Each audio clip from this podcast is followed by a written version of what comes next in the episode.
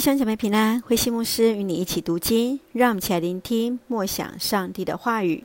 约书亚记第九章到第十章，完全的盼望。约书亚记从第九章开始，以色列人攻占耶利哥城和艾城之后，迦南地的族群们，他们联合的方式来抵抗以色列人。住在邻近的基遍人用欺骗的方式来与以色列人订定友好的条约。虽然百姓很生气，约书亚依然守约。接续在第十章就是签订合约的过程。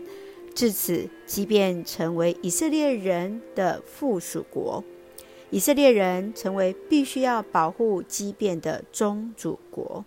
因此，当基遍遭受当地联军攻击时，约书亚就带队来攻打亚摩利人的联合军队。让我们一起来看这段的经文与思考。请我们来看第九章第十四节：以色列人收下了他们的一些食物，但没有求问上主。即便地的七位人行了诈骗的一个手段，用破旧的衣服告诉约书亚，他们从远方而来，为要保存性命而与约书亚他们签约。以色列人没有求问上帝。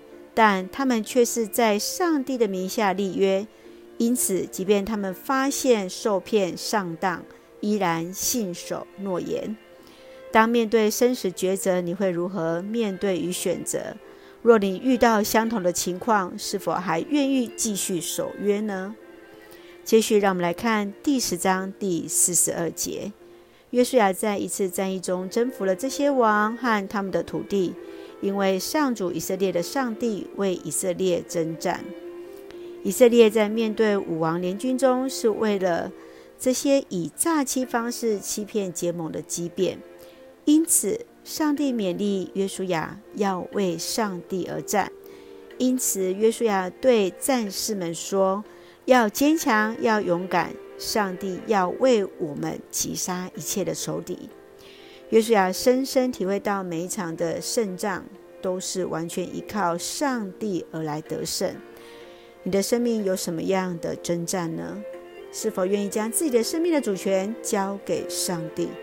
愿主来恩待，来保守，来带领。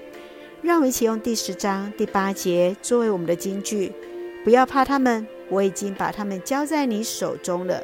他们当中没有人能抵挡你。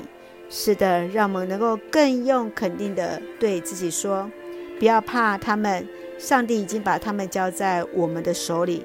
他们当中没有人能抵抗我们。愿主来帮助我们，靠主得胜。请我们一起来用这段经文来作为我们的祷告。